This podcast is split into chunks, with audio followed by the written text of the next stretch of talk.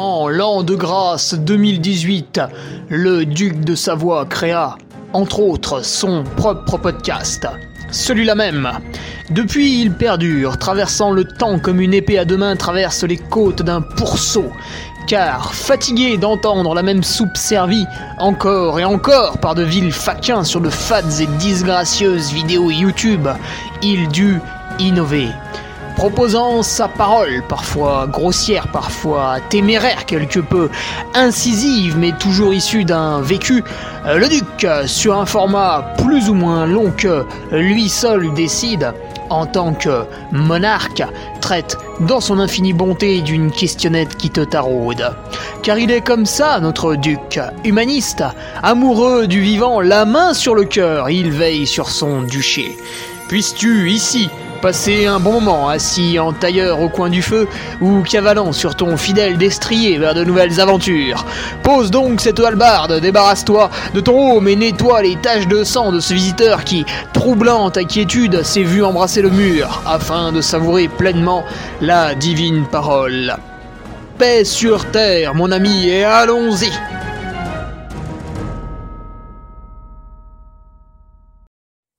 Bonjour à tous, alors on se retrouve pour euh, le podcast numéro 194 et qui est en fait la, partie 2 euh, de mon podcast euh, vantant les, vantant les, les mérites de la viande. Alors j'en profite pour faire ce petit erratum puisque ce n'était pas du tout le but du jeu. Euh, de vous dire voilà, euh, vous êtes végétarien, c'est mal, il faut manger de la viande, c'était pas du tout ça le but, vraiment pas. L'intérêt était avant tout de redonner euh, les lettres de noblesse à ce, beau métier d'éleveur qu'exercent Yves et Émilie, puis bien d'autres, hein, bien sûr, en France. On a quand même un fort caractère agricole avant tout, hein, même si aujourd'hui présidente et voudrait nous, nous faire euh, penser l'inverse, on a quand même une forte ADN euh, d'agriculture, voilà, nos, champs, etc. C'est beaucoup vivent en ville, bah, c'est d'ailleurs la définition de, la ville, qu'on est beaucoup au même endroit. Donc on oublie un petit peu toutes ces belles contrées euh, rurales, mais elles sont fort bien présentes.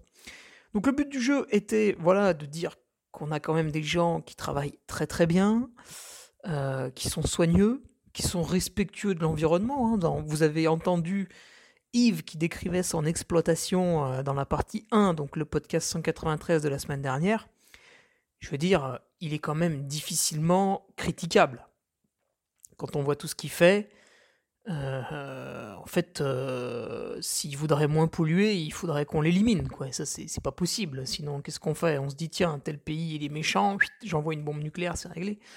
Non, je pense que son modèle d'élevage frôle la perfection, au quotidien il réfléchit pour que ce soit de mieux en mieux.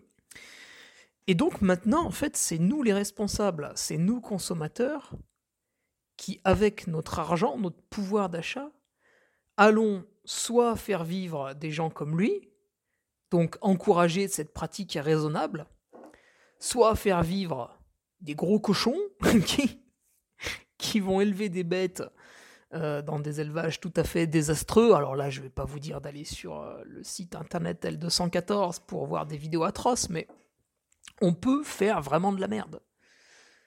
Et c'est nous, avec notre argent, qui allons encourager telle ou telle pratique. Parce que c'est bête à dire et on le fait rarement, mais si personne n'achète quelque chose, ça ne se vend plus, ça disparaît. L'industriel n'est pas bête, hein, s'il ne fait pas de profit, il arrête. Donc c'est nous, avec notre argent, qui allons décider qu'est-ce qu'on fait. Voilà, à qui je donne. Et euh, en fait, le raisonnement s'applique tout pareil pour le végétarien. Alors évidemment, le végétarien qui va écouter ce, podcast sur la viande n'en a que foutre, puisqu'il ne va pas en consommer, et grand bien lui fasse, c'est un homme libre. Euh, je suis d'ailleurs moi-même un piètre consommateur, hein, puisque j'en consomme deux à trois fois par semaine, donc on est quand même loin d'un bon gros viandard. Même, le végétarien, quand il va aller faire ses courses, en fait, est-ce qu'il va aller acheter euh, la belle tomate rouge, brillante, à Leclerc, origine Maroc, origine Espagne, en plein mois de janvier? Ou est-ce qu'il va se passer de tomates tout l'hiver et il va l'acheter l'été auprès de, ben, je sais pas, euh, le paysan du coin qui fait de la vente directe, euh, une coopérative, bah, ou même les grandes surfaces, hein, qui des fois prennent la production des, des éleveurs. Alors c'est bien, c'est mal, mais bon, on n'a pas tous un, maraîcher à proximité, donc puis moi je m'adresse à tout le monde, donc j'aime bien balayer tous les cas de figure. Donc voilà, voilà, voilà, je pense que dans ce, cette partie 2, bah, vous allez aussi pouvoir éveiller un petit peu votre conscience euh, et passer ce clivage. Voilà, le but n'est pas de dire non plus que consommer de la viande, c'est la meilleure chose possible au monde pour la planète. Euh, l'acte le plus écologiste euh, reste le suicide. Hein. Pour, ceux qui, pour veulent vraiment avoir une empreinte carbone faible. voilà, ça c'est radical, ça, ça marche. Bref, euh, voilà, donc écoutez cette partie 2 de, manière légère. Euh, et puis aussi, c'est intéressant, c'est intéressant d'avoir leur point de vue sur les soi-disant études qu'on nous balance euh, à tir larigot à travers les, différents médias, qui finalement, bon, traitent l'information un peu comme ils l'entendent. C'est-à-dire parfois c'est bien creusé, parfois c'est un petit peu par-dessus la jambe, et puis parfois, on ne vous ment pas, mais on oublie de vous dire certaines choses. Voilà, c'est un mensonge par omission. Euh, donc ça fait du bien, ça fait du bien de donner un peu la parole aux gens qui ont les mains dedans. Euh, par exemple, si j'ai un problème sur ma voiture, j'aime bien discuter un peu avec le garagiste pour comprendre, même si j'ai des notions très vagues de mécanique, de quoi il retourne. Et bien là, c'est pareil, plutôt que de lire bêtement un article d'un journal sur Internet, J'aime bien que le producteur m'explique comment ça se passe chez lui. Et ça, en fait, vous pouvez le faire. Alors évidemment, vous n'allez pas prendre la tête euh, à chaque fois au gars dès que vous voulez une tomate, une patate, un truc. Euh. Mais le jour où vous arrivez à la coopérative, moi je vois autour de chez moi la coopérative, en fait, c'est tenu directement par les agriculteurs. Donc ils se relayent, voilà, chaque jour il y en a un autre qui tire la boutique. Euh, d'ailleurs, c'est assez rigolo quand ils utilisent la caisse. Bon, maintenant ils savent s'en servir, mais enfin au début c'était hilarant. Et vous pouvez euh, vous pouvez discuter avec lui, lui demander, voilà, la production, comment ça se passe, cette année c'était bien, c'était pas bien, pourquoi, qu'est-ce que vous avez dû faire? Ah ben je vois que vous n'êtes pas estampillé bio, alors est-ce que vous travaillez de manière extrêmement dégueulasse ou est-ce que vous faites attention quand même? Enfin évidemment, vous n'allez pas dire ça comme ça, mais vous voyez un petit peu mon raisonnement. Voilà, vous renseignez avec le mec qui est directement impliqué, pas... Marcel qui relie telle information, patati patata. Ça, c'est les gras de papier, c'est sympa, mais Bon, ça a ses limites.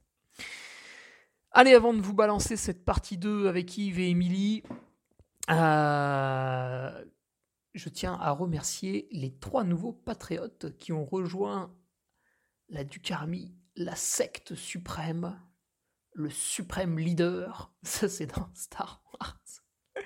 voilà, Nicolas Girard, Frédéric Bertoneau, Adrien Yeri. Eh bien, bienvenue. Alors à quoi ont-ils accès ces nouveaux patriotes? Eh bien la revue de presse de lundi dernier, alors revue de presse qui était euh, un savant mélange entre quelques premiers résultats de, grandes courses, quelques annonces de, team encore hein, qui, arrivent, euh, quelques annonces de changement de team que vous n'avez peut-être pas vu euh, passer ailleurs, puisque normalement on a l'info avant les autres. Et eh oui, c'est le privilège. Et ce vendredi, eh bien ce vendredi, vous allez avoir un article passionnant sur une personne française qui s'est expatriée à l'étranger et qui va peut-être bientôt vous ramener des nouveaux trailers. Je ne vous en dis pas plus là, chers patriotes, vous allez vous régaler d'un podcast et puis d'un petit, petit résumé PDF bien sûr, pour découvrir un petit peu euh, quelqu'un, euh, peut-être pas d'extraordinaire, mais en tout cas euh, d'inventif on va dire, et qui n'a pas peur de se bouger. Voilà un petit peu pour le Patreon. Il y a un très très gros podcast qui arrive sur le Patreon que je mûris depuis déjà quelques semaines. Mais c'est un sujet extrêmement délicat. Donc euh, il arrivera quand il arrivera, mais ça va faire boum Les chaussettes sont revenues. Voilà, ça y est. Euh, la chaussette de France m'a remis une petite fournée. Entre. ils sont débordés. Ils sont débordés. Voilà, dommage qu'ils soient pas cotés en bourse. Hein. Vous auriez pu faire all-in sur la chaussette de France. Voilà, ça bosse bien et c'est tant mieux. Ça fait plaisir. Encore une fois, on s'y retrouve. Regardez une belle usine du côté de Troyes, euh, qu'emploie des salariés bah, français hein, euh, qui payent ses impôts en France. Euh, Alors évidemment, le, film n'est pas produit directement sur le sol français, mais enfin bon, une fois qu'il arrive chez nous, voilà, il est traité entre de bonnes mains et ça fait plaisir. Puisque si vous avez écouté mes podcasts précédents avec Brubeck, eh bien vous l'avez vu pour le textile, ce qui est très embêtant, c'est que nous n'avons plus euh, d'usine en France. Alors on peut faire des toutes petites productions ridicules, mais ça s'arrête là. Pour la chaussette, on est sauvé. Alors il n'y a pas que la chaussette de France, il y a BV qui fait ça aussi du côté de Saint-Étienne. Euh, et d'autres petite marque que je ne connais pas trop, donc je ne pourrais pas vous en parler sans raconter de bêtises. Euh, mais voilà, pour le textile, t-shirt, short, collant, etc., bah, dès qu'on veut une production un petit peu grosse, malheureusement, il faut s'exporter un petit peu. Bourbeck, euh, qui essaie de faire les choses bien aussi, s'est arrêté à la Pologne, très très belle usine là-bas. Euh, mais d'autres n'ont aucun scrupule à aller un petit peu dans les pays asiatiques. Alors j'ai fait rentrer les chaussettes, mais il y a bien sûr encore les bonnets. Et oui, c'est l'hiver, vous avez le petit bonnet Berinos là pour ceux qui veulent un peu, voilà, qui veulent acheter de la qualité. Euh, les t-shirts, voilà, du Made in Europe. Vous pouvez être fier de votre achat. Et puis bien sûr, le film de l'UTMB, un petit peu le, blockbuster de l'année. Euh, dans les médias, on parle de Superman, mais euh, que nenni, c'est bien le, film UTMB 2021 qui, qui remporte la palme haut la main. Voilà. Tout ça se retrouve sur mon site internet. Vous avez le lien dans la description, l'entreduduc.fr slash boutique, comme ça vous arrivez directement dessus. Et puis sinon, il y a le forum privé, mais ça c'est pour les patriotes. Voilà. Allez, je vous laisse avec Yves et Émilie pour euh, cette euh, partie 2 du podcast. Nous allons y aborder plusieurs points avec dans cette partie 2, c'était surtout une petite foire aux questions qui a bien sûr FAQ, hein, comme on dit, qui a bien sûr digressé. Voilà, mais euh, vous allez avoir quelques billes pour acheter euh, de manière plus intelligente et consciente votre viande, si comme moi, par le passé, vous vous êtes fait attraper par le, vilain marketing. Voilà. Allez, bonne écoute et euh, paix sur terre. Allez, c'est reparti. On retrouve Yves et Émilie. Yves, tu nous parlais euh, de ton carbone que, que tu captais là, dans, le champ, donc à, peu près 40% de ce que tu émettais, et tu le revendais euh, aux pollueurs. Eh bien, en fait, voilà, c'est ce qui est en train de. C'est pas encore complètement fait, c'est en cours. Euh, mais donc, l'idée, c'est ça c'est que, les, que nous, le, ce qu'on capte et en, essayant de diminuer au maximum euh, notre empreinte, eh bien ça, après, euh, ça, ça fait comme des bons. On met une valeur là-dessus et euh, les entreprises qui le souhaitent et qui en ont besoin pour continuer à, à, produire, et bon, ça les empêche, et, donc vont nous racheter ça, mais sans obligation de eux réduire leur pollution, quoi, on va dire. C'est le, le greenwashing. C'est toute la com aujourd'hui des boîtes, tu le vois bien, c'est sur l'écologie.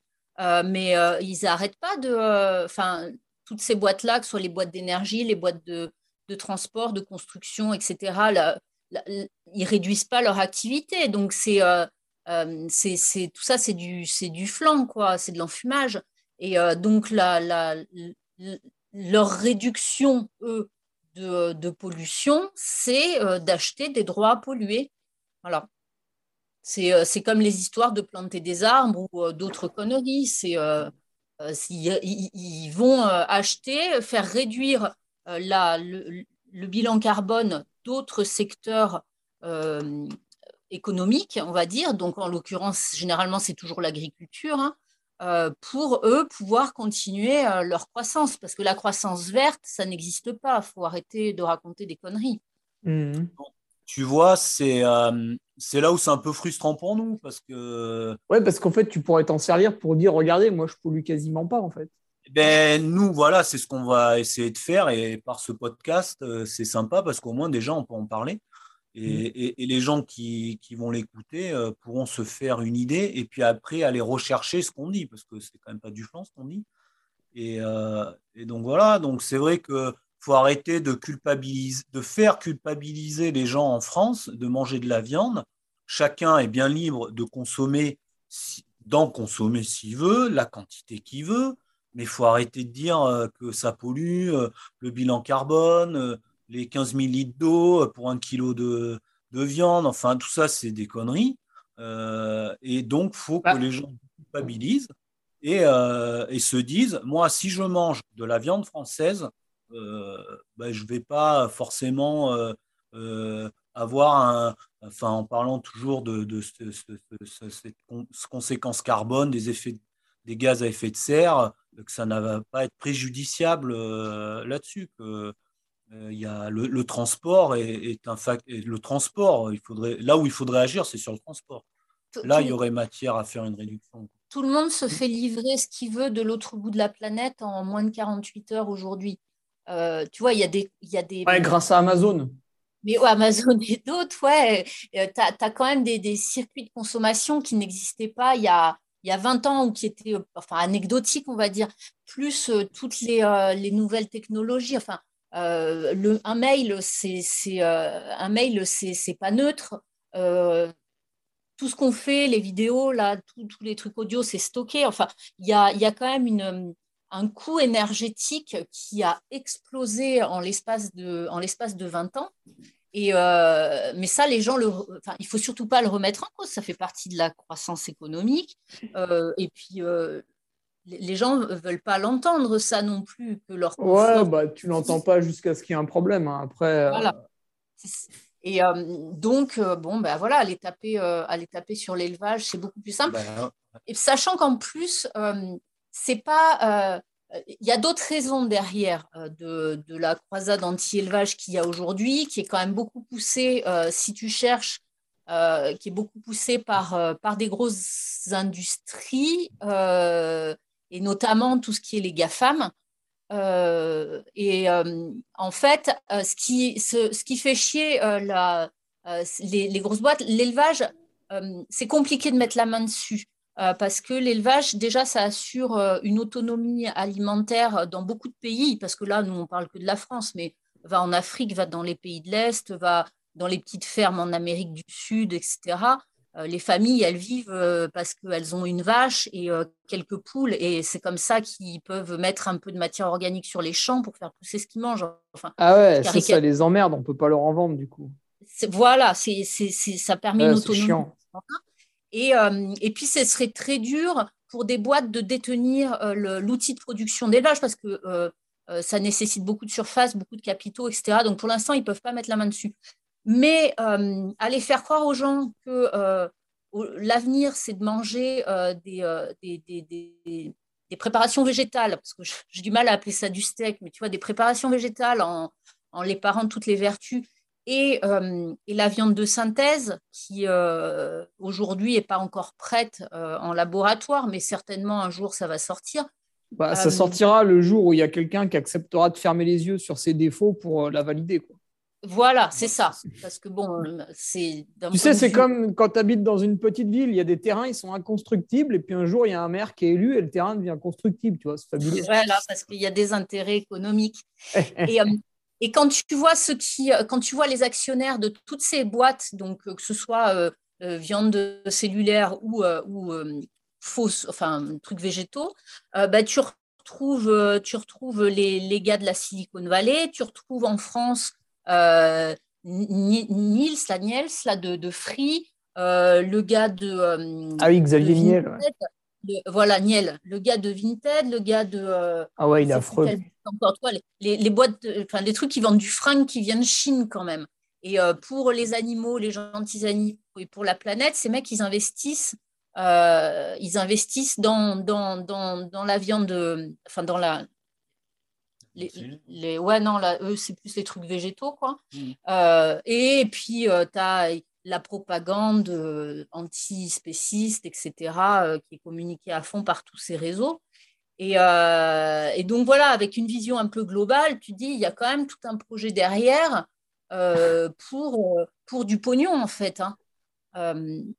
et, c'est pour ça que bah, toute cette désinformation de chiffres, elle passe crème dans, dans tous les médias mainstream et même dans, bah, dans l'éducation nationale. on le voit avec les 15 000 litres d'eau là, pour produire un kilo de bœuf, qui est un, qui est un truc qui a été débloqué. Tu l'apprends à l'école. Voilà, mais c'est délirant, quoi. l'eau, l'eau la, la, plupart de ces 15 litres d'eau, c'est la pluie qui tombe, donc il faut arrêter. Et ça, c'est pas. Enfin, voilà, donc. Par contre, Émilie, tu vois, on va y venir, mais est-ce que finalement ces chiffres, ils sont pas vrais? Si tu consommes une viande vraiment industrielle, tu vois, si je vais acheter un poulet Eco Plus à Leclerc, est-ce que finalement là, par contre, c'est pas très très pollueur comme action? Alors, je sais, je pense pas que tu t'approches quand même de ces chiffres-là qui sont, euh, je te dis là, par exemple, les 15 000 litres d'eau, c'est l'eau de pluie, tu vois là, c'est complètement déconnecté. Après, effectivement, euh, as, euh, tu, tu, vas avoir plusieurs qualités dans la viande. ah oui. En France, en France, on a quand même même sur la viande, euh, entre guillemets, Eco Plus, euh, on, a la, on, on, a quand même des, euh, tout un tas de, de, de, de, cahiers des charges, une réglementation qui est hyper, hyper stricte, que ce soit en termes d'alimentation, de, d'utilisation de, de, médicaments pour les ah oui, mais il faut qu'elle soit produite en France si j'achète de la viande étrangère. Eh ben c'est là, c'est là le truc. C'est là le truc. La première des protections, c'est déjà d'acheter français.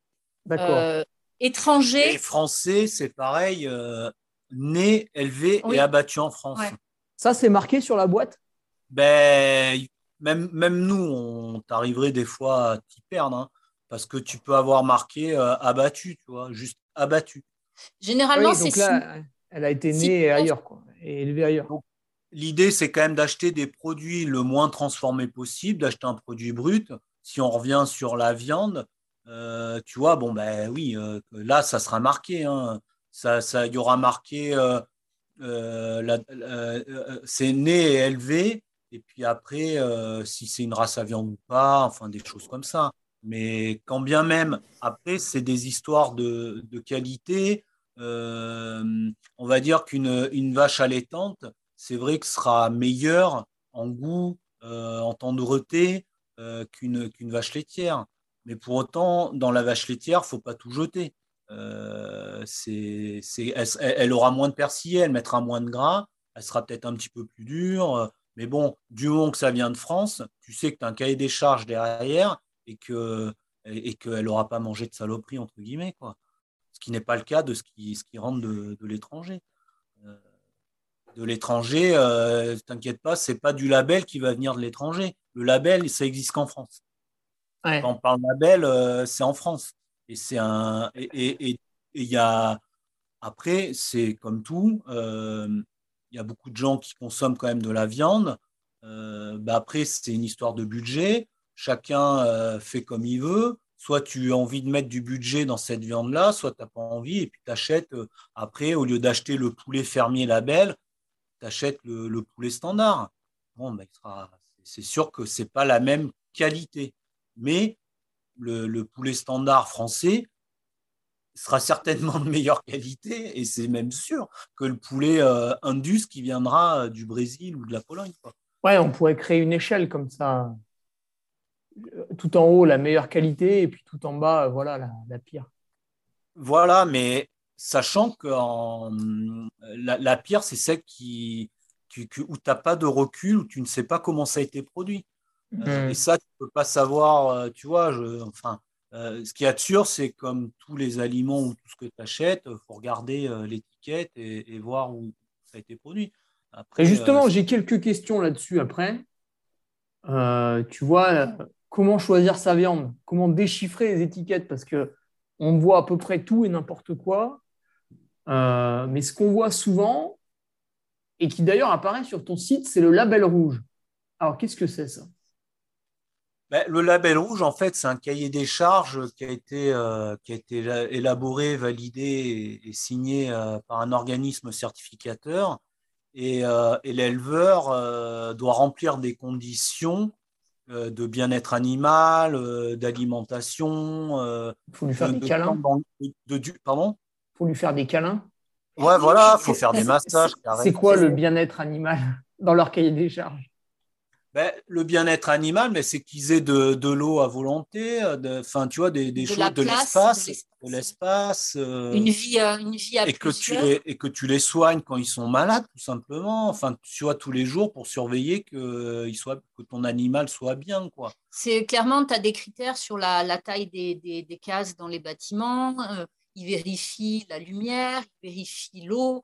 Euh, il vérifie, enfin, il faut que tout ton matériel soit adapté. Euh, voilà, tout, euh, il, faut, il faut que tu aies des bâtiments qui, où tes animaux soient, soient heureux, mais c'est c'est plus que ça. Enfin, je veux dire, as vraiment Le bien-être animal, c'est aussi un temps de séjour en extérieur, tu vois, en, pâturage. C'est ça aussi, le bien-être animal. D'accord. Et donc, oui, ben, le label remplit toutes ces conditions. Et, effectivement, ça, a un prix. Et ce prix-là, c'est là où, où les grandes surfaces euh, font un peu du tort parce qu'elles vendent de la qualité. En grande surface, tu vas trouver de la qualité, c'est pas le souci. Et tu vas trouver de la, de la merde aussi, mais tu vas trouver de la qualité. Euh, et le boucher, chez le boucher, là, tu vas trouver de la qualité, c'est sûr, euh, et un conseil, et, et une, une garantie euh, qui va s'approvisionner quand même euh, au plus proche. Parce que là, euh, l'intérêt qu'ils ont maintenant, les bouchers, c'est quand même de se fournir en local pour un peu se démarquer des grandes surfaces qui proposent aussi une gamme de, la qualité. Le problème, c'est que les grandes surfaces, c'est elles qui nous tirent les prix vers le bas. Et oui, oui. C'est là le problème. Après, moi, j'empêche personne d'aller en, en, grande surface, c'est pas le souci, mais en grande surface, euh, l'éleveur, il, alors il existe des combines hein, maintenant, il commence à faire, euh, euh, à faire des choses, des, marques spécifiques parce que l'éleveur aura un prix rémunérateur. Enfin, ça commence un petit peu à bouger, hein, mais c'est très très léger. Quoi. pour, en revenir au, label, oui, c'est un, c'est, une garantie de, qualité, de production, de mode de production et, de, et Oui, tu nous entends? Ouais, ouais, c'est bon, c'est bon. On disait les labels, c'est une garantie euh, de, qualité, que ce soit de, du mode de production ou du produit que tu achètes. Et, euh, et on s'engage par contrat et il y a des contrôles. Euh, voilà, c'est pas c'est, pas du flanc. et qu'est-ce qu'on a d'autre comme, comme label après, si on n'a pas forcément le label rouge? Ben, Après, le label, c'est un peu ce qu'il y a de euh, de, meilleur, on va dire, ce qui garantit le plus. Après, tu peux avoir quelque chose de certifié ou, des marques ou des IGP, euh, euh, des CCP. En fait, c'est des, indications géographiquement protégées. Ça, ça, veut dire que ça vient de tel lieu, d'un endroit précis, où là aussi, ça va garantir des choses. C'est-à-dire que après, on t'obligera peut-être pas, euh, tu vois, un temps de pâturage aussi long, euh, où euh, on aura peut-être une moins de tolérance, ou plus de tolérance, moins de tolérance sur, sur, sur de l'alimentation ou, la, vitesse d'engraissement, des choses comme ça. Tu, peux, tu, peux, avoir de l'AOP, mais c'est pas sur le produit en lui, enfin c'est sur le produit en lui-même. Mettons, ça peut être sur des saucisses de je sais pas où quoi, ou euh, là, il va y avoir le, savoir-faire sur le produit, euh, sur un territoire, mais euh, la qualité de la viande qui rentre dedans correspond aussi à des critères. Après, tu as le bio, où là, c'est le cahier des charges bio. donc, pareil, un bio, il faut, prendre du bio, du bio de France. Il hein. ne faut pas aller prendre du bio d'Espagne ou, ou, du Maroc. Ouais, le bio européen n'a pas les mêmes normes. Non, non. Non, hmm. non, c'est pas, il ne s'applique pas pareil. Et puis, euh, tu, tu, tu, peux trouver. Enfin, voilà, tu n'as pas, euh, pas les mêmes euh, contrôles. et puis, bah, après, il y a des marques aussi, voilà, comme des, marques de... des, marques, des marques de producteurs qui, qui, qui, font des. C'est des produits de qualité, quoi, aussi. Et le truc, là, nos régions du talent, ça, c'est bien, ça? Je t'avouerai qu'on ne va pas trop en grande surface, nous. Ah on connaît pas trop. Moi, je suis amené à y aller parce que tu sais, quand je me déplace sur les événements pour être speaker, bah voilà, il y a des moments où tu manges à l'hôtel un truc que tu as chopé comme ça, ou tu, tu, manges dans un Airbnb, pareil, quelque chose que tu as attrapé sur la route. Mais Donc, je, suis confronté à ça un jour par semaine, on va dire, si on fait une moyenne sur l'année. Je pense que c'est pas mal. Euh, je pense que c'est pas mal. Tu vois, là, euh, euh, ben, on est allé, on est allé à, Roquefort là, faire l'hivernal des Templiers, là, début décembre. Et on s'est arrêté à acheter du Roquefort à la maison Gabriel Coulet. Euh, parce qu'on trouve que c'est le meilleur à Roquefort, désolé pour les autres. et, euh, en discutant avec la vendeuse, euh, elle nous a expliqué qu'on pouvait le trouver dans les super rues. et c'était en fait, c'est eux qui font le Roquefort saveur et terroir pour la marque U. Et si tu regardes, donc j'en ai, tu vois, le hasard fait que j'en ai acheté ce matin pour la première fois. Et si tu regardes derrière, c'est bien la maison Poulet à Roquefort qui fait, euh, qui fait le Roquefort euh, de U. Donc je pense que tu as vraiment des maisons de qualité euh, qui produisent. Pour, ça, vaut mieux acheter du, nos, régions du talent ou des trucs comme ça qu'un truc de chez. mince. quelle boîte Non, je ne veux pas dire Bigard, mais. ouais, enfin, d'une boîte d'agroalimentaire quelconque, tu vois, qui veut euh, te faire croire que c'est de la qualité avec euh, un joli dessin dessus et un ruban, alors que c'est de la merde qui vient, euh, qui vient de Roumanie, quoi. Hmm. Mais ah, c'est vrai que c'est difficile de s'y retrouver hein, quand tu as des produits comme ça. Moi, ce que je fais quand je vais chez mes parents et que je vois qu'elle a été acheter un truc que je connais pas ou que ça parle de producteurs, bah après, je vais essayer de gratter un peu sur Internet pour voir. Mais même là, tu n'as pas forcément, tu vois, nous, on peut, euh, avec l'expérience qu'on a dans la profession, on peut aller vouloir chercher des infos vraiment qui vont être pertinentes. Et pour les trouver, c'est compliqué. Des fois, pour trouver le, euh, sur une, euh, t'achètes, je sais pas, un saucisson, une boîte de pâté, pour trouver d'où l'origine du porc qui a été utilisé, bah, des fois, il faut s'accrocher. quoi. Déjà, ça, c'est un, un, mauvais point, ça, quand tu ne trouves pas l'origine facilement. Oui, voilà, oui, de toute façon, oui, c'est ce que je voulais te dire, en fait, en général, si tu dois chercher, c'est que c'est. Ça sent pas bon. Il faut que tu aies écrit dessus France en gros, et puis pas que tu aies un logo France avec écrit euh, Roumanie derrière, parce que ça, ça arrive aussi. Donc, si, si tu as écrit France partout, déjà, c'est bon signe. Et puis, euh, le moins transformé possible, hein. moins tu as d'ingrédients, euh, mieux c'est. quoi. D'accord. Et admettons, voilà, je suis très à cheval sur mon, bilan carbone, euh, mais euh, je décide quand même de consommer un petit peu de viande. Euh. Alors, est-ce que je peux optimiser, mais là, on s'adresse peut-être à un pouillem, hein. est-ce que je peux optimiser mon impact environnemental en choisissant telle ou telle race ou s'il y a différents types d'élevage?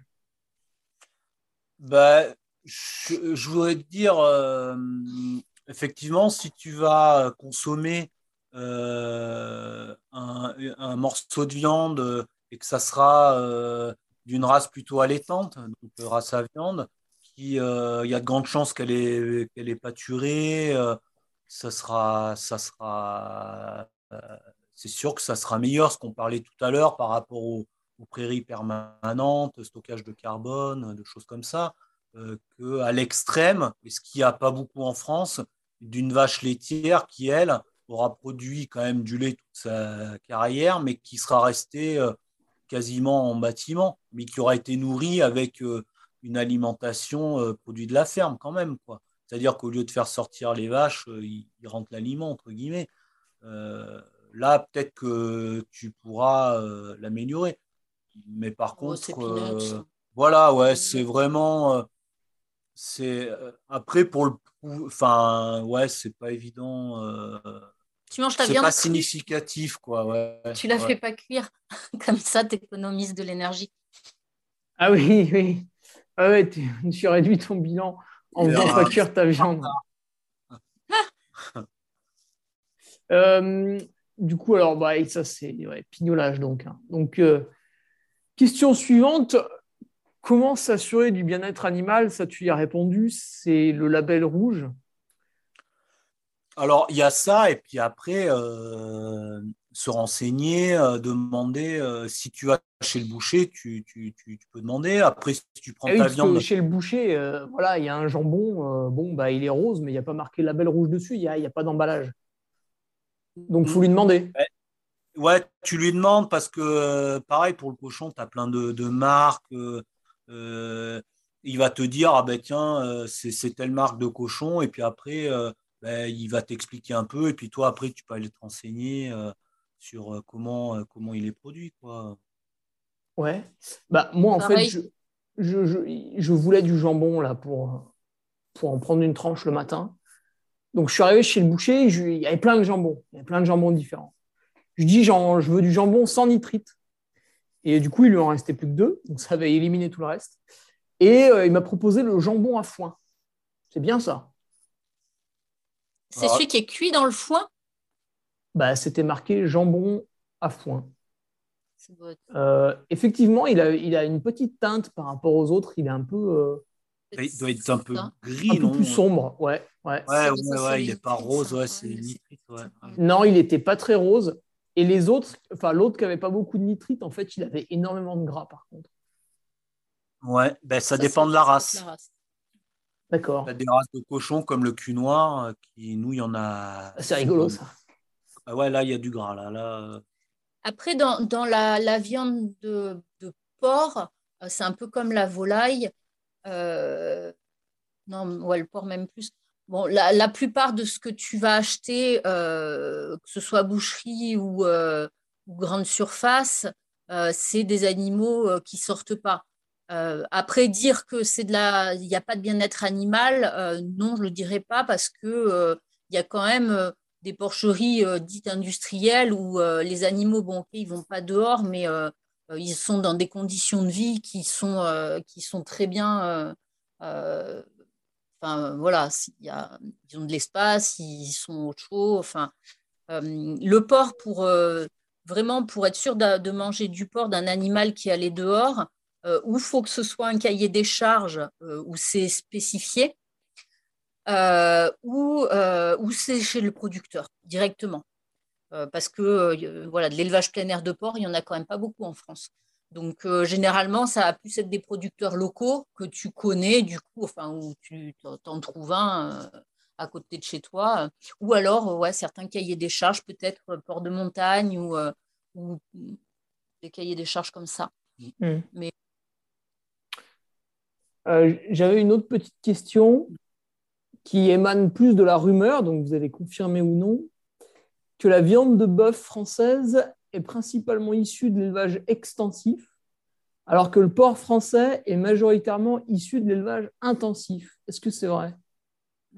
Bah, c'est alors, si tu veux, euh, qu'est-ce qu'on entend par intensif? Après, tu vois, euh, derrière, qu'est-ce, que, qu'est-ce qui est intensif? Euh, et après, euh, effectivement, euh, ce que je te disais, ce qu'on a toujours dit là depuis qu'on discute, hein, c'est vrai que l'élevage bovin en, France est plutôt pâturant, ça c'est clair. après, ce que disait Émilie tout à l'heure, faire si on devait, par exemple, il y a énormément de consommation de, de porc en France parce que c'est une viande qui est pas chère. Euh, mhm. Si les éleveurs devaient se mettre à le faire en plein air, enfin, là, tu n'aurais euh, plus personne. Quoi. En termes de surface, ça serait énorme. Ce serait énorme. Le porc et la volaille, si tout était plein air, ça serait énorme. Et puis, euh, il y, a, y, a, une histoire de l'élevage en bâtiment, c'est aussi pour l'optimisation, enfin, oui, l'optimisation des, des, temps d'élevage, tu vois, pour que les animaux soient engraissés plus rapidement et tout ça. Ça répond à une demande du consommateur aussi euh, qu'on le veuille ou non, c'est vrai qu'aujourd'hui, ben, quand tu as euh, moins de 10% du, euh, du, revenu moyen du, ménage qui passe dans l'alimentation, les gens, ils font des choix qui ne sont pas forcément cohérents, même avec leurs revendications. Hein. Ah on le voit surtout en fait sur les achats de porc et, volailles. Est-ce que moi, ce que j'adore, c'est, tu sais, les gens qui sont contre la chasse mais ça ne les gêne pas d'aller acheter de la viande dans un supermarché, tu vois. Là, là, où, la, là où la bête, bon, euh, voilà, on l'a tué un peu n'importe comment dans un abattoir bas de gamme. Euh. Mais par contre, si on va chasser son gibier au fusil, euh, là, c'est mal. Mais les gens, ils savent plus ce que c'est que la, la, nature et la. Après, on peut nuancer, hein, parce que voilà, il y a des techniques de chasse qui sont vraiment dégueulasses pour l'animal, mais bon, si on se réfère à l'art ancestral de la chasse tel qu'il devrait être pratiqué, c'est quand même pas mal. Mm. Je veux dire, quand tu as passé l'après-midi à buter un sanglier, euh, bon, tu le savoures, quoi.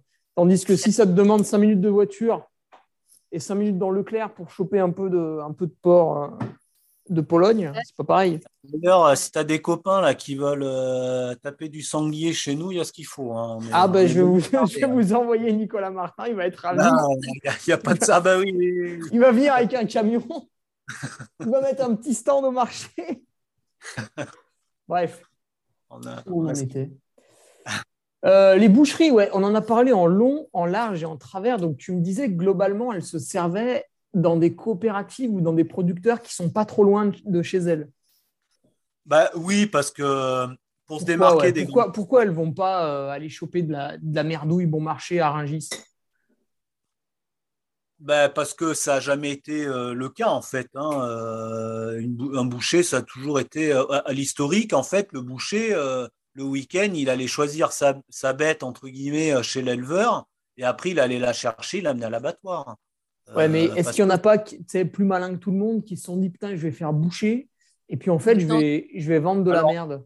Alors, alors, alors, t'en as, mais après, euh, c'est là où c'est pareil, tu vois, moi, les, les, bouchers que je fournis, ils produisent, c'est quasiment tout fait maison, même quand il y a de la transformation, mais tu n'as pas euh, comme, en, comme nous en agriculture. En fait, il marque fait maison sur son étiquette.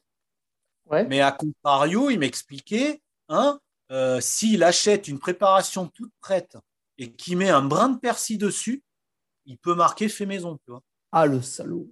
Tu vois, non, mais c'est, c'est là où c'est, euh, quand même pas cool. Et, et c'est, pour servir ben, justement, les industriels, c'est pour ça que nous, on, veut couper un peu ces intermédiaires, parce qu'après, mmh. euh, entre guillemets, la pluie et le beau temps. Mais euh, bon, il ben, faut, faut, connaître le boucher, euh, lui demander. il, enfin, mec, après, il peut te mentir, hein, mais bon, il y a une sincérité. Et puis après, toi, tu sais quand tu vas manger si c'est bon ou pas bon déjà, parce que bon, quand même le coup hein, derrière. Hein. Je, je, pense que pour la boucherie, tu vois, il faut, faut écouter un peu son instinct. Euh, c'est-à-dire, faut, déjà, il faut que la boucherie, elle te paraisse sympathique. Il euh, faut que ça te donne envie ce qu'il y a dans, ce qui est dans les rayons, même s'il n'y a pas. Euh, c'est pas parce qu'il y a beaucoup, beaucoup de choses que c'est bien, hein, forcément. Et mhm. puis, le gars, il réponde à tes questions et qu'il ait envie de parler de son métier. S'il répond à tes questions et que ça lui fait plaisir d'en parler, bah, tu, tu, tu, je pense que tu peux avoir confiance. Si le mec, il, il, tire la gueule quand tu lui demandes d'où vient la viande. Tu vois, là, tu peux te poser des questions. Ouais, ouais, c'est dur d'être un bon menteur.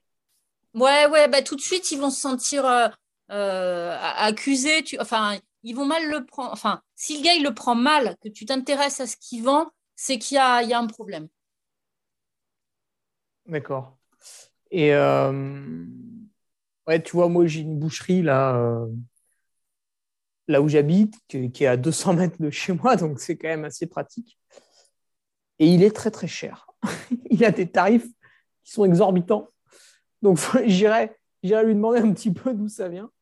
Euh, parce que bah, si c'est de la très bonne qualité, à la limite, ça ne me gêne pas.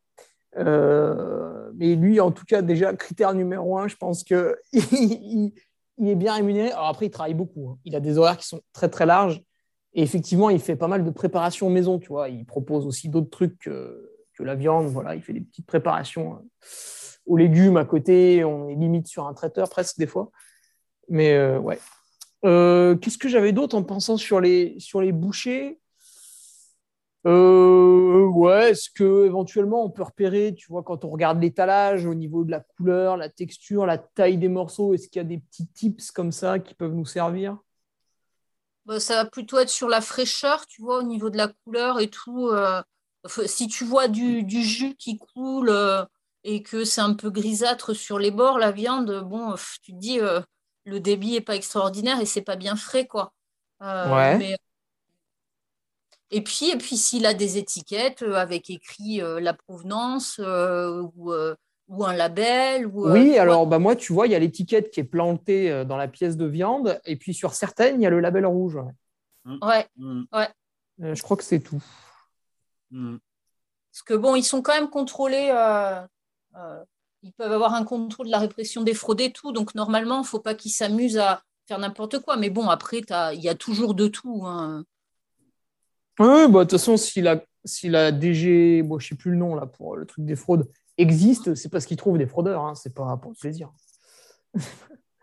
Euh, est-ce que j'avais des dernières questions? Oui, encore une petite. Euh, au niveau de la provenance des viandes, en fait, est-ce que euh, on pourrait faire le parallèle avec les œufs, tu sais, qui ont des numéros? Donc zéro, c'est le bio plein air. 1, c'est plein air. 2, je sais plus ce que c'est. Et puis 3, bon, ben voilà, hein, c'est productivisme maximal. Est-ce qu'on pourrait imaginer faire pareil avec les viandes? Tu veux dire sur le mode d'élevage, en fait? Euh, Ouais, tu vois, est-ce qu'on pourrait, sur euh, l'étiquette de la viande, rajouter un numéro? Ah, Ça dépend ce qu'on veut savoir. Est-ce que c'est en termes d'alimentation, euh, de provenance euh, ça dépend ce que tu mets derrière. Ah oui, ah oui la remarque est pertinente parce que, par exemple, si tu achètes des œufs bio, euh, c'est bien, mais si tu les prends de la filière bleu-blanc-cœur, bah, c'est encore mieux parce que les poules ont été nourries à la graine de lin et tu as plus d'oméga 3 potentiellement dedans.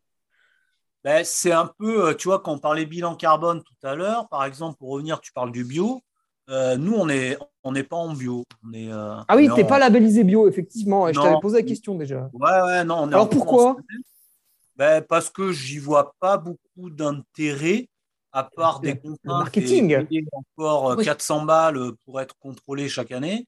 Oui. Et, et en plus, ça t'empêche pas, ce que je te disais tout à l'heure, en bio, si eux, ils veulent produire euh, leur alimentation, parce qu'ils ne peuvent pas l'acheter, ça coûte extrêmement cher, il faut qu'ils fassent de la céréale. Et pour faire de la céréale, il faut qu'ils labourent chaque année, parce qu'ils peuvent pas, euh, pour gérer les adventistes, les mauvaises herbes, ils ont que ce choix-là. Et en fait, on sait que le labour, ben justement, euh, c'est en termes d'énergie, ça consomme beaucoup. Et, euh, après, en termes de rendement, un bio, ben là où toi, en conventionnel, tu vas faire 5 tu vas récolter 5 tonnes d'orge, par exemple, dans une parcelle, un mec en bio, en moyenne, il va peut-être en récolter que 3 tonnes, mais il aura consommé beaucoup plus d'énergie. Tu vois, donc est-ce que ah, oui. Il est, il est pas pertinent en fait le label dans ton cas. Ben, oui, voilà. Moi, je suis pas là pour dire, euh, mais voilà. Après, ça dépend ce que tu, si tu veux euh, euh, manger, enfin voilà, si tu regardes le bilan carbone, ben c'est, ou si tu regardes le système, si a été pâturant ou élevé en bâtiment, ou c'est, c'est là où c'est, c'est à chacun de faire sa propre analyse. Quoi. En fonction de l'exploitation. Voilà, et, et c'est pas parce que c'est un bio ou un mec en label ou un mec en conventionnel que tu as un mec qui peut ne pas être en label et produire mieux qu'un label, parce qu'il n'a pas envie d'être en label. Quoi. Il suffit d'aller voir chez lui comment il produit, ou il t'explique, enfin voilà. Quoi. Déjà, de toute façon, si c'est bio ou si c'est plein air, ça va être écrit. Euh, après, euh, mais je crois qu'il en a été question de mettre une note euh, en, fonction du, en fonction du mode de production, mais je pense que ce n'est pas encore fait. Déjà, on aurait une traçabilité de la provenance, et je ne te parle pas de la, je te parle pas de la, de, la, de comment c'est produit, mais de la provenance géographique de la viande sur les produits transformés, ça serait déjà une belle avancée, parce que ça, ça a été fait, ça a été fait de façon, comment on dit, ah, il, euh, euh, expérimental euh, pendant deux ans là sur les produits transformés. Et je crois qu'ils l'ont arrêté et puis ça fait un peu un tollé, ils l'ont remis. mais c'est là, c'est là que tu as un vide en fait. C'est sur tout ce qui est produit transformé, d'où ça vient. Et je te parle même pas de comment c'est comment c'est produit. Ouais, en fait, ils l'ont ils l'ont pas poussé parce qu'ils ils ont trouvé ce qu'ils ce cherchaient. Quoi. Eh bien, c'est ça. voilà, c'est ça. C'est sans doute ça, hein, la réponse. C'est ça. Ah merde, oh, merde, on ne peut pas communiquer dessus. Ben non. ok, ouais, bah écoute, moi, j'ai plus de, questions là. Hein. Visiblement, la conclusion, euh, ce serait de dire qu'en fait, bah voilà, faut acheter la viande la plus proche possible de chez soi, en questionnant la personne. Alors, soit ça va être le boucher, soit la coopérative, soit mieux encore directement le, le product, l'éleveur. Ben, l'éleveur, oui, tu as des marchés de producteurs. Nous, on a un marché de producteurs euh, et ça se développe aussi, où toutes les semaines, tu as des marchés. Là, tu as directement le producteur en face de toi. Quoi. Mmh. Puis il faut arrêter de se culpabiliser quand même. Puis il faut acheter français. Hein. Déjà, ça sera un bon début. Et pas que pour la viande, hein, pour, euh, pour tout. Euh, si on veut déjà faire euh, euh, globalement essayer de, polluer un peu moins, il faut se raisonner sur tous ces achats et, acheter, acheter, français déjà. Ah ouais, d'accord. Bah oui, oui, c'est sûr. de toute façon, déjà dans un premier temps, ça aura moins bougé. Et puis, heureusement, on a quand même des normes un peu plus strictes dans notre pays, donc potentiellement, c'est quand même de, de, meilleure qualité. Enfin, on peut l'espérer. Mm. Après, euh, je veux rebondir sur le podcast que tu avais fait euh, euh, avec le gars de chez Brebec, Fabien. ah oui, qui fait du Made in Europe, lui, pour le textile. Eh ben, oui, il faut aussi savoir lire les étiquettes, parce qu'il a tout à fait raison. Et eh oui, ça On sait qu'il n'est pas produit en France. Enfin, voilà, il faut, faut, essayer d'être de, un peu responsable dans, dans ce qu'on achète, que ce soit pour l'alimentation ou le reste. Quoi. Oui, alors lui aussi, tu vois, il avait soulevé un autre problème du, Made in France. Donc, tu as une marque qui se revendique Made in France. Bon, on la citera pas parce qu'après, elle va, elle va râler. Mais euh, en fait, euh, donc, tout leur textile vient évidemment du pire endroit possible, hein, le, moins cher possible. Et le fait de la faire floquer en France augmente suffisamment la valeur du produit pour dire que c'est fait en France, en fait. Donc, si tu veux, oui, lire l'étiquette, mais il combattait aussi les, supercheries comme ça. Ben, c'est comme le fait maison dont parlait Yves tout à l'heure, tu mmh. vois, une préparation toute faite et puis tu, euh, tu, mets un bout de persil ou tu l'as fait cuire et, euh, et, tu peux la vendre comme fait maison. Euh, si tu es restaurateur ou boucher, c'est pareil. Quoi. Ah ouais, ouais. Bah, ça, ça, doit être surtout un problème pour les restaurateurs et puis je pense encore plus pour les, pour les artisans boulangers. Bah oui. Enfin, les, les, les, les, vrais boulangers de ceux qui font juste réchauffer le pain. Quoi. Bah oui, ouais. ouais. Mmh. Ok, ouais. Est-ce que vous auriez quelque chose à ajouter pour conclure? Non, bah, on te remercie d'avoir fait ce podcast sur oui, ça. Merci. C'est vraiment sympa de faire parler euh, des éleveurs. Et puis, euh, oui, euh, bah, ne pas culpabiliser, manger ceux qui ont envie de consommer de la viande, mais qu'ils en consomment et qu'ils en consomment de la viande française principalement et le moins transformé possible. Et là, tu es, à peu près tranquille et voir tous les impacts positifs en fait qu'a l'élevage au lieu de toujours pointer du doigt euh, les, impacts négatifs. Voilà, on, est, on a des, prairies qui sont des puits de carbone, euh, euh, on a une biodiversité extraordinaire, on entretient, on garde des milieux ouverts, on produit de la protéine. Enfin voilà, l'élevage a beaucoup beaucoup de qualités et ça aussi il faut le mettre en avant. Moi, c'est vrai qu'on fait euh, actuellement, il y a vraiment euh, beaucoup, beaucoup de recherches et d'efforts qui sont faits euh, pour, pour améliorer, parce que c'est vrai qu'on se fait taper sur les doigts à tort, mais bon, bah, du coup, il faut quand même qu'on y réponde.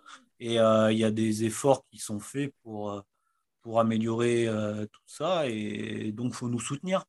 Il mmh. faut nous soutenir, et puis c'est vrai que les gens qui, qui peuvent faire le choix de mettre un peu plus d'argent euh, dans de la viande de qualité, euh, bah, qui continuent ou qui commencent à le faire parce que ça, ça permet de, de nous maintenir et de continuer nos activités et effectivement de garder une économie à l'échelle locale parce que bon, l'agriculture, ça représente moins que ça n'a représenté, mais au niveau d'une économie locale, c'est quand même pas négligeable. Et comme Émilie disait, pour les territoires, tu vois, on parle euh, trail, bon, c'est peut-être moins vrai en montagne, mais euh, dans nos zones, euh, tu n'as plus d'agriculture, tu n'as plus de chemin ouvert à la rigueur. pour faire du trail, les paysages, ça ne serait pas les mêmes. Quoi. Hein. Oui, bah, sans les chasseurs également autour de chez moi. Mmh. Ah, c'est ça. Hein. mince, j'avais, j'avais une remarque pertinente à ajouter. Ah oui, où est-ce qu'on vous retrouve sur les trails pour éventuellement discuter avec vous après la course cette année? Ben, cette année, ben, j'attends la réponse. Euh, ben, ça doit arriver aujourd'hui d'ailleurs, mais ça m'étonnerait pour l'UTMB. Ah, c'est aujourd'hui le tirage au sort? Ben, Je crois. Il me semble que c'était le 25. Ah oui, c'est vrai que toi, tu n'es pas concerné par les tirages au sort pour l'UTMB. Non, moi, moi j'ai tous les droits. Je fais ce que je veux. Par, contre, je paye. je, suis, euh, je suis un semi-élite. on sera sur l'Ultra Lozère, euh, que ça fait deux ans qu'on doit le, on ah doit oui, le c'est faire. bien ça. Voilà, donc euh, on, a, on espère bien que cette année, on, pourra, on, pourra, on pourra courir. Donc on le fera en duo, ça va être sympa. Il va me supporter pendant deux jours. Euh, après. ça, c'est début juin, ça. C'est début juin. Ouais, début juin. Après, normalement, enfin, Émilie est déjà inscrite sur le Val d'Aran. Le sans-borne. Le sans-borne. Ça, c'est début juillet. C'est début juillet. Et après, ben, moi, c'est soit l'UTMB ou alors euh, le, c'est le Grand Trail du lac de Serpenson. Euh, ah oui, qui est euh, mi-septembre. Et je crois que j'irai aux 100 miles du sud de la France. c'est quoi? C'est début octobre, fin septembre? Normalement, c'est le premier week-end d'octobre. Premier week-end d'octobre. Donc là, normalement, ça. Et puis, on va avec des amis euh, euh, au Grand Raid Qatar. Ah ouais, plutôt fin octobre. voilà, fin octobre, mais là, faire euh, plutôt petite distance. Quoi. Ah bah oui, oui, après le 100 miles. Oui. Ouais. Je veux voir le château, je veux voir Carcassonne de nuit. Ça sera sympa. Ah oui, oui, bah, il y a à peu près tous les formats là-bas. Et après, pour ceux qui veulent venir découvrir euh, notre coin, il y a le premier trail qui est organisé sur notre commune le 24 septembre. Il doit y avoir trois distances. Il doit y avoir un 10, euh, un, 11, un 20 et quelques, et je crois qu'il y a un 40. 40 ou 45, ouais, à Émoutier. Ouais. D'accord. Et euh, je revenais, tu vois, Yves, avant de conclure, tu disais, mettre quelques euros de plus pour, euh, pour prendre la viande de bonne qualité. Mais finalement, là, le colis de 10 kilos, tu le fais à 160 euros et quelques, ça fait du 16 euros le kilo. Euh, tu es largement compétitif, en fait. Oui, parce qu'on a effectivement, quand tu prends euh, en colis comme nous, là, tu, tu, réduis les intermédiaires et certains frais. Donc et là, ça, c'est sûr que. Ouais, puis et, en plus, euh, bon, ben, il y a énormément d'éleveurs qui sont mis à le faire. Donc, euh, moi, ça me fait très plaisir, les gens qui, vont venir me commander. Euh, après, l'idée, c'est quand même de pouvoir servir les gens autour de chez moi. c'est pas non plus de tout envoyer en colis par transport. c'est pas ça qu'on voudrait développer.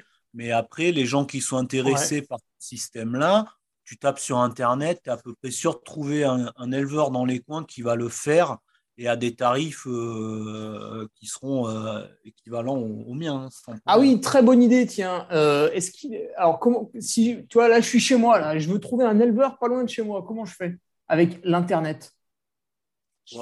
Tu, tu, tu, tapes euh, éleveur. Vente directe de viande. Ouais, tu, à mon avis, avec vente directe et tu mets ton, euh, tu mets ton département à côté. Euh, vente directe viande, département à côté, ouais. Après, il y a les réseaux de producteurs des chambres d'agriculture où ça peut donner des, adresses, je pense. c'est le réseau Bienvenue à la ferme. donc là, ils doivent avoir des sites internet pareil dans chaque département. Euh, ouais, oui, ça. Après, je pense que dans les offices de tourisme, ils doivent pouvoir aussi euh, proposer maintenant euh, euh, des adresses de producteurs locaux. Mmh. Ah ouais, j'en ai trouvé là. Mmh. Ah ouais, j'ai un super site, là. producteur Savoie Mont Blanc, et puis il y a tout ce qu'on veut. Mmh. putain, il n'y en a pas. Bah, ça se trouve assez facilement maintenant. Tu es obligé d'avoir au moins un site internet euh, pour te faire connaître. Enfin, donc... Ah, c'est beaucoup en Haute-Savoie, hein, c'est marrant. Mm. Savoie, pas trop, un peu moins. Ok, et eh bah on va conclure euh, là-dessus. Ah bah tiens, il y a ma petite coopérative. Ah, ils ont le même logo que toi là sur le. Pas le label rouge, l'autre. Euh... Ah, HVE. Oui, oui. Voilà. Et ah, c'est quoi le logo Bienvenue à la ferme Ah, c'est quand tu peux visiter? C'est quand tu es adhérent au réseau justement des chambres d'agriculture euh, et ça donne une visibilité euh, en termes de communication parce qu'ils distribuent, euh, ils distribuent des, des, fascicules et tout et puis ils ont un site internet. Voilà. Après, peut-être qu'ils font visiter aussi, mais ce n'est pas forcément lié. Et appellation d'origine protégée, c'est bien ça? Eh ben, ça te donne une euh, garantie sur le, le, lieu de production. D'accord. Ok. Ouais. Bon, bah, on, va se, on va se quitter là-dessus. Alors, merci euh, Yves et Émilie. Et puis, bah, voilà, pour euh, celles et ceux qui veulent vous, vous rencontrer, euh, vous serez donc sur le, le Trail, enfin l'ultra du Lozère Trail, peut-être au Val d'Aran, à l'UTMB, Serponçon, et puis voilà, 100 miles sud de France et Carcassonne. Et eh ben merci à vous. Merci, à, toi. Salut. Salut. Tu viens d'écouter le podcast du Duc de Savoie. Si tu souhaites approfondir avec de pertinents articles d'éminents spécialistes, rejoins le Patreon. Tu feras ainsi partie, en tant que fidèle patriote, de la très prestigieuse Duke Army. Si l'humour est ton leitmotiv et que tu n'as peur de rien, viens sur l'Instagram. Si tu veux espionner le duc, car tu es vil et sournois, son Strava est également à ta disposition. Enfin, si tu es vieux, presque sénile et ou débute dans les réseaux sociaux, contente-toi de suivre sa divine page Facebook, les liens sont dans la description, que Dieu te garde, et à la semaine prochaine